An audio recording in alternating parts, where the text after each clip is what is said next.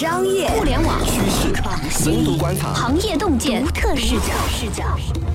新商业观察，和你聊聊商业圈里的那些事儿。本节目由三十六克高低传媒联合出品。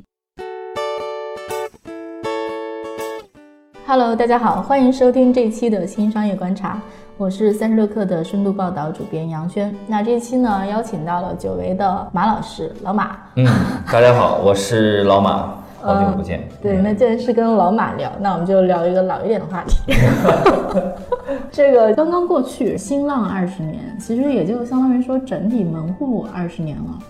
不知不觉，中国互联网都这么老了。嗯，这个其实是挺考验一些历史知识积累的，适合你适合你考验老同志的，对吧？很多因为很多历史信息，其实我们已经很难在百度上能搜索到的，能查到的。对，尤其是现在大家变形都还很大，然后我就看朋友圈里就大家新浪二十年的时候就在发，然后就说说，哎，新浪现在叫什么新浪啊？难道不应该叫老浪吗？不 不，有人就是说不不不应该叫老浪，新浪不是早就改名了吗？叫微博。的确，就是新浪网跟新浪微博，从它市值角度来看的话，嗯确实新浪已经几乎被人所遗忘了。同时，在金融服务领域里面，我们看到新浪也不在第一阵营里，对吧？甚至可能都不在第二阵营里。哦，这个市场变化太大了。嗯，可能年轻人无法想象哈，说在九几年、九八年，在两千年、在两千零几年的时候，新浪网那可是一个如日中天的状态。哇，马老师经历过吗？考验年龄是吧？当时新浪是第一大门户嘛，当然怎么说的都有哈，有说搜狐是第一大门户，有说网易是第一大门户。啊，我前段时间还查了一下，就大家的那个年纪，然后就发现张朝阳其实是个六零后。嗯，对，然后我还记得什么当年看电视，然后张朝阳在那个电视里特别潮，然后穿牛仔裤滑板，然后就是从美国回来，就觉得哇，对吧，就特酷。然后没想到是个六零后，他心态很年轻嘛，到现在也没有结婚是吧？呃，钻石王老五对吧？爱泡夜店，爱唱歌，爱泡吧。之前还说他背着背包在清华里面玩滑板等等，好多他的一些香艳的故事哈。哎啊，对，然后我觉得大家就是那种门户时代的当年成名的人啊，就现在就形象就很诡异。你刚刚说了张朝阳，然后你不觉得丁磊的形象也很诡异的吗？嗯就很奇怪的、奇特的。其实，如果说从当年的个人 IP 包装上，几大门户上，那其实张朝阳包装是最好的，个人 IP 是最好的。嗯对当然每个老板呢各有特色。对其实最尴尬的其实是新浪，对，因为新浪一直股权是比较分散的。对啊但后来是由于曹国伟做了 MBO 啊，做 MBO 之后，他的呃新浪才有一个主心骨，说曹国伟是在主导新浪，但是在此之前，其实好像不知道老板是谁啊。对嗯，但是你像搜狐、网易和腾讯是就比较清晰的。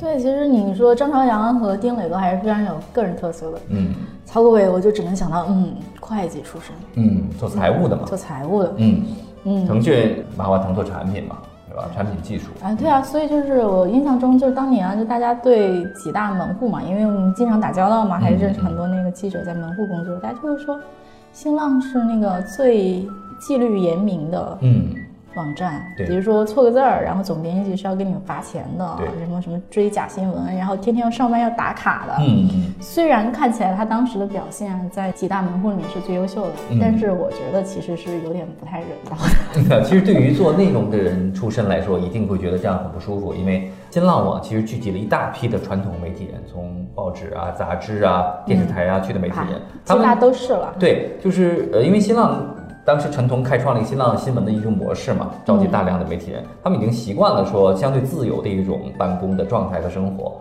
对，对但来新浪就完全是不一样了，就是像呃像军队那样的纪律严明。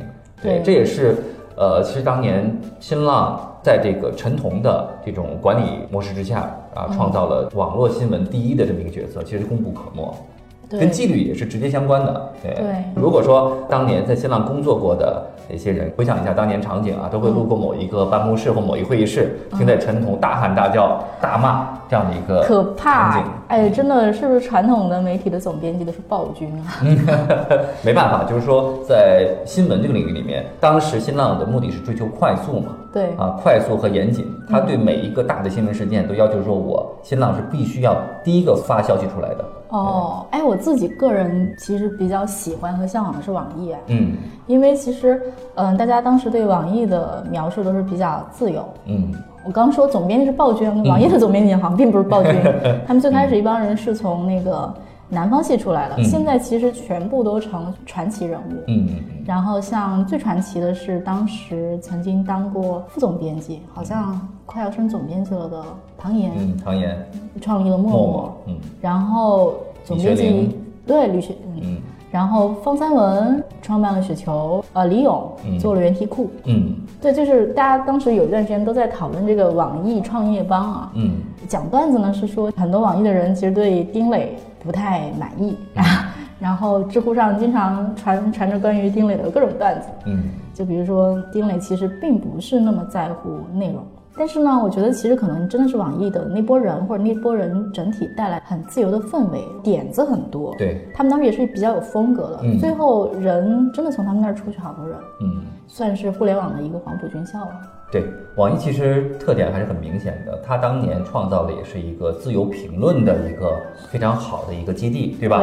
对其实网易新闻它的特点并不是看新闻、看资讯，而是看评论、盖楼嘛，对吧？但新浪其实没有形成这个特点，新浪就是纪律严明的生产出啊、快速的这个新闻给大家看。所以说，你看到从新浪出走的创业的队伍，好像我们想想其实不是很多，想不出来。对，想不出来。但是网易就很多，其实搜狐也很多。其实搜狐内部它的办公的环境和整体氛围，它也不是那种纪律严明的，像部队那样的管理，反而就是说从内部滋生了很多创新创业的一些想法。嗯啊，然后大家慢慢出走，自己去创业。那新浪你会发现管得很死很严，对于公司来说，或者对于新浪新闻来说，当然是一个很好的一个呃状态了，对吧？对。但是你会发现，它其实从某种层面来讲，它其实遏制了一些创新的一些想法出来。但是对新浪新闻是很好，但是这对新浪可不怎么好。嗯因为其实你看，就是我觉得网易还是非常 freestyle 的。嗯你看，就最近就这些年，然后网易变形了多少次？当年还有人说过，说马化腾其实一直都很欣赏丁磊，觉得丁磊很聪明的。嗯就是你看，丁磊先是不是很在乎内容，然后他去咕咕汪搞游戏了。嗯然后最近这些年呢，哎，我感觉反正也不是很在乎内容，嗯然后反正就是咕咕汪卖猪肉，嗯然后做网易严选，嗯然后做考拉，开酒店啊，不胜枚举。对对对，网易其实它不是说，呃，一个新闻基因很强的一个公司，它一直我觉得是一个做生意基因很强的一家公司，就是它拼命在想说，哎，我通过邮箱或者通过新闻获取了大量流量之后，我应该通过哪种商业模式把它变现呢？是电商好呢，还是游戏好呢？对吧？它一直在探索，就是。资讯分发的一种边界，它反而没有把说我把资讯做多么好、多么及时，没有。但是我觉得啊，你其实现在站在二十年后再去看，当然我们这都是马后炮。你看现在大家都在谈论什么流量很贵啦，买不起流量啦，没有流量做不了生意啦，生意最重要的是流量啦。嗯。那其实至少在二十年前以及之后非常长时间，其实门户网站就是流量的母池，就是那个最大的流量池。对，那你这么去想，丁磊这个在他自己的流量池里面薅来薅去，然后去导流，然后去做生意，嗯。哎，你会觉得，哎，丁磊真挺聪明的啊。嗯，确实，而且说，其实当年的门户，如果说大家还有印象的话，就是在两千年左右或到两千零几年，就零五年之前，如果还有印象，因为你们都很年轻嘛，可能还不了解，没有印象啊。当时就会发现每家门户网站上面的导航。顶部导航哈，那个频道是极其丰富、极其多的，它几乎什么都在做。当年我们想想，新浪也在做商旅哦，也都有，也在做商城啊，都在做电商，对吧？当时网易也有电商，对吧？搜狐也有电商，都在做电商，对，就是它其实是很全的。为什么？因为在当年那个时代，它还没有移动互联网，只能通过 PC 去上网，人群其实是很少的，就网民啊，其实是很少的。那么它只有在很特殊的环境下才能去上网，而且很多公司那个时候也比较少嘛，就是拥有电脑或者拥有互联网络的这种机构并不是很多，也就是说上网时间会会变得很短，很短的话呢，就会侧面的导致说，它只要登上一个平台，这个平台呢就会想尽办法去把人留在这里，就提供足够多的服务，哎，看起来这也是今天今日头条的逻辑啊。对，因为生意的本质肯定还是说我把用户粘在我这里，通过某种方式让他沉下来，沉下来之后再想各种方式在他身上赚钱。二十年前互联网刚出来的时候，然后当时大家说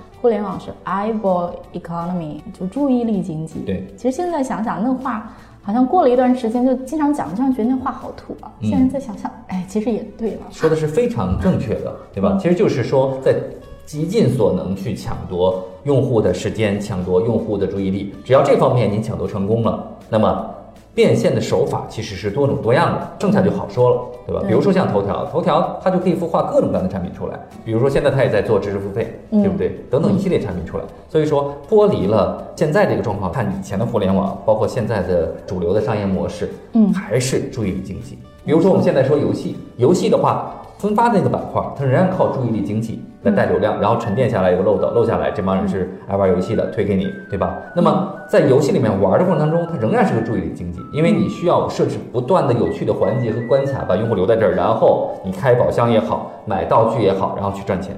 嗯，好的，稍事休息，我们马上回来。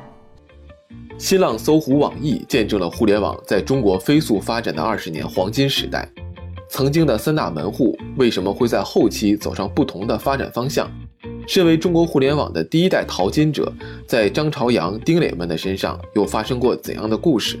欢迎继续收听《新商业观察》。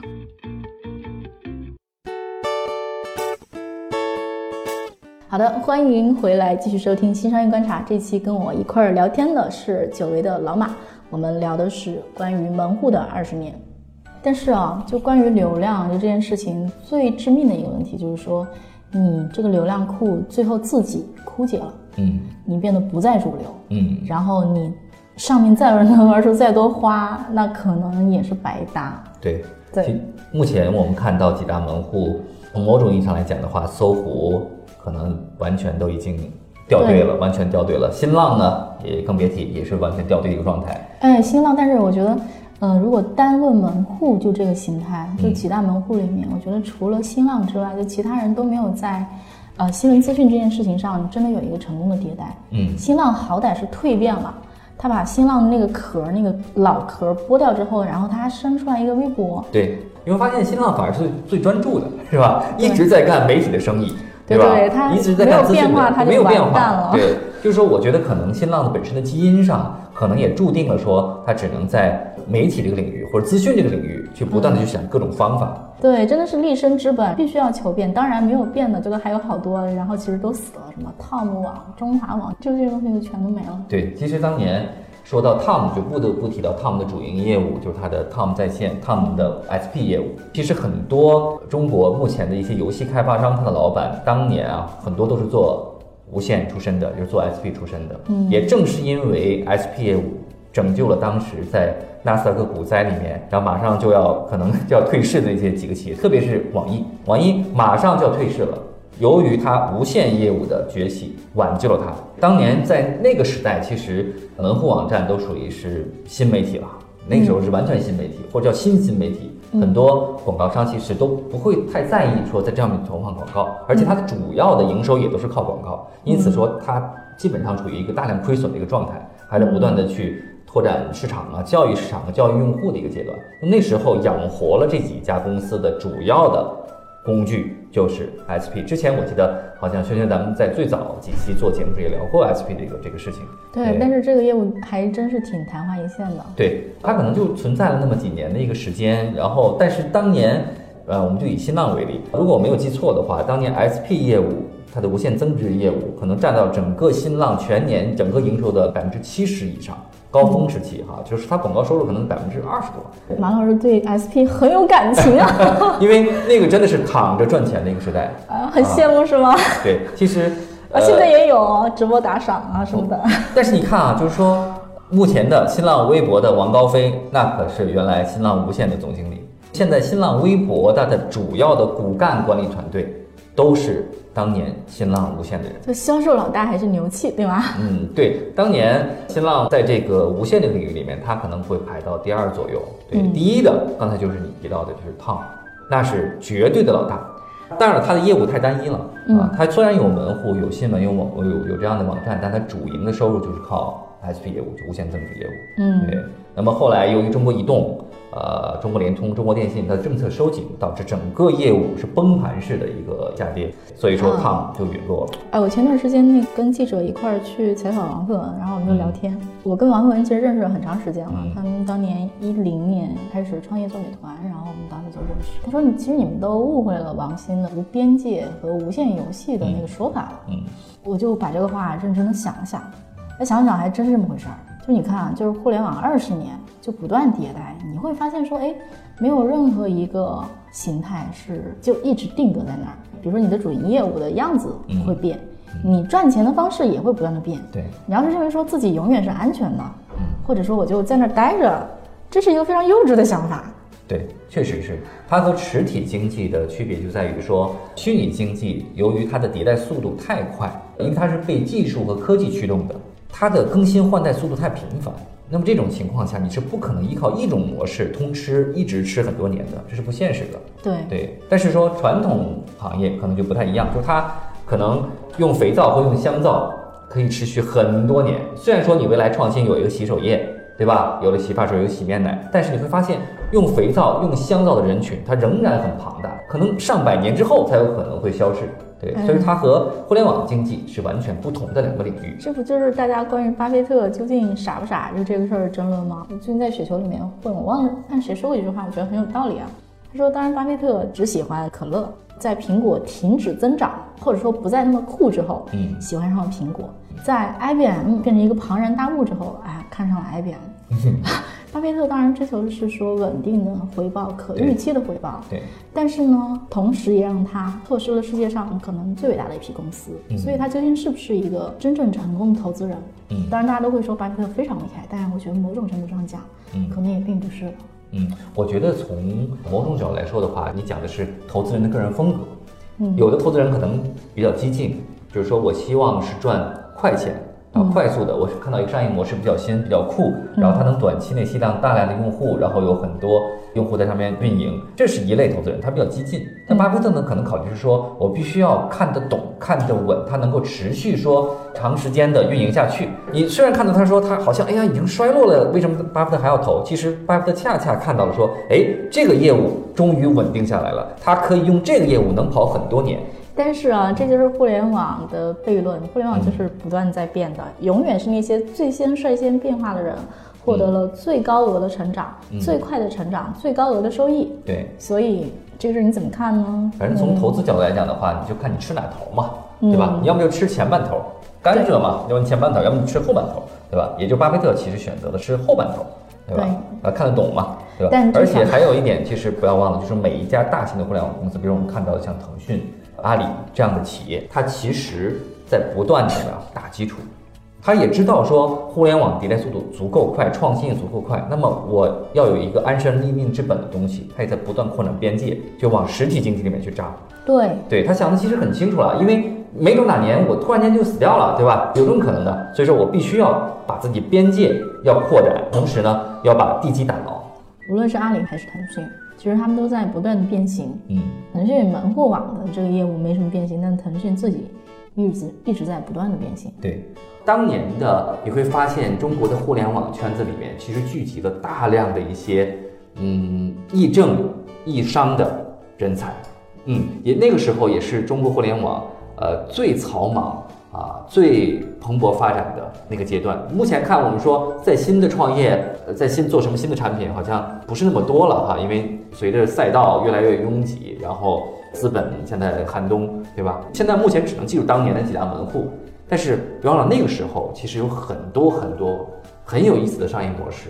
当然，经过多轮的淘汰、迭代，或者有一些其实商业模式它不是特别符合当时的用户需求。但是你看一看，如果再倒回去看一看，好像这不就是我们现在做的事情吗？哦，比如比如说当年被新浪董事会赶出局的新浪网真正的创始人王志东，哦，做的什么？做的点击科技啊，它其中有好多好多产品，比如说还有拉巴拉网，嗯是做通讯业务的，还有一块做什么？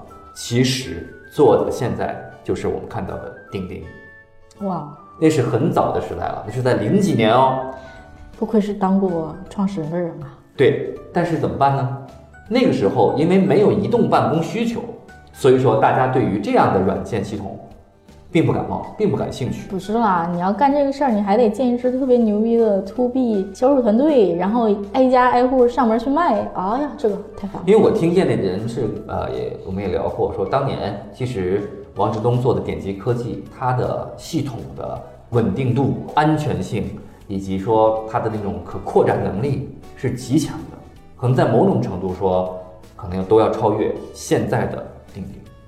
这是有个有个做技术的朋友，我们俩聊过这个事情，对，但是太早期了，是在十年前，十多年前，对，非常非常的可惜。当然，现在大家也看不到王志东的任何的声音了。但是我们不要忘记这个人，这个人是新浪网的真正的创始人，他开创了新浪网新闻的这样一个模式。但是也是由于他身上的软件基因太过浓重，因此说在和新浪网董事会的沟通啊。包括新浪网未来战略发展方向上，他们无法达成统一。有一个传闻说，当年王志东在带领新浪上市了之后，他希望新浪要去做软件，而不是做互联网服务。所以，但是内部呢，大家都不同意他这个看法啊，坚持要做门户网站。所以说，他们斗争是比较激烈了，观点是不太一样了。慢慢的，他是其实是被赶出了董事会的。他是在国外突然间听说，他不再担任新浪网的 CEO 了啊，董事会的决议。哎，这有点像说雷军当年一直在金山软件做，一直做软件，他其实是错过了最初那一波互联网吧。对，反正这个大潮吧，不太可能波波都赶上。对，有时候既要看机遇，也要看命。嗯，如果说回顾互联网二十年的话，我们能得出一个什么样的结论？我觉得对我。来说，我的启发是说，真的这个世界是不断演进的，无论是商业模式，还是什么其他的，还是你的产品形态，嗯，就是永远都会往前滚，有一个迭代更新的过程，它不会永远停在那个地方的。对，它是随着用户需求的不断的变化，然后随着科技通讯行业的不断的发展，相当于是它是被动的，有时候是被动的一种创新。嗯嗯，好的，那这一期呢，我们就先聊到这里。呃，感谢久违的老马。嗯，呃，喜欢我们的节目呢，欢迎点赞转发，然后有什么想法也欢迎留言给我们。那下一期我们不见不散，再见。不见不散，拜拜。欢迎添加克星电台微信号，微信搜索“克星电台”的全拼，加入我们的社群，一起交流成长。高迪传媒，我们制造影响力。商务合作，请关注公众号。高迪传媒。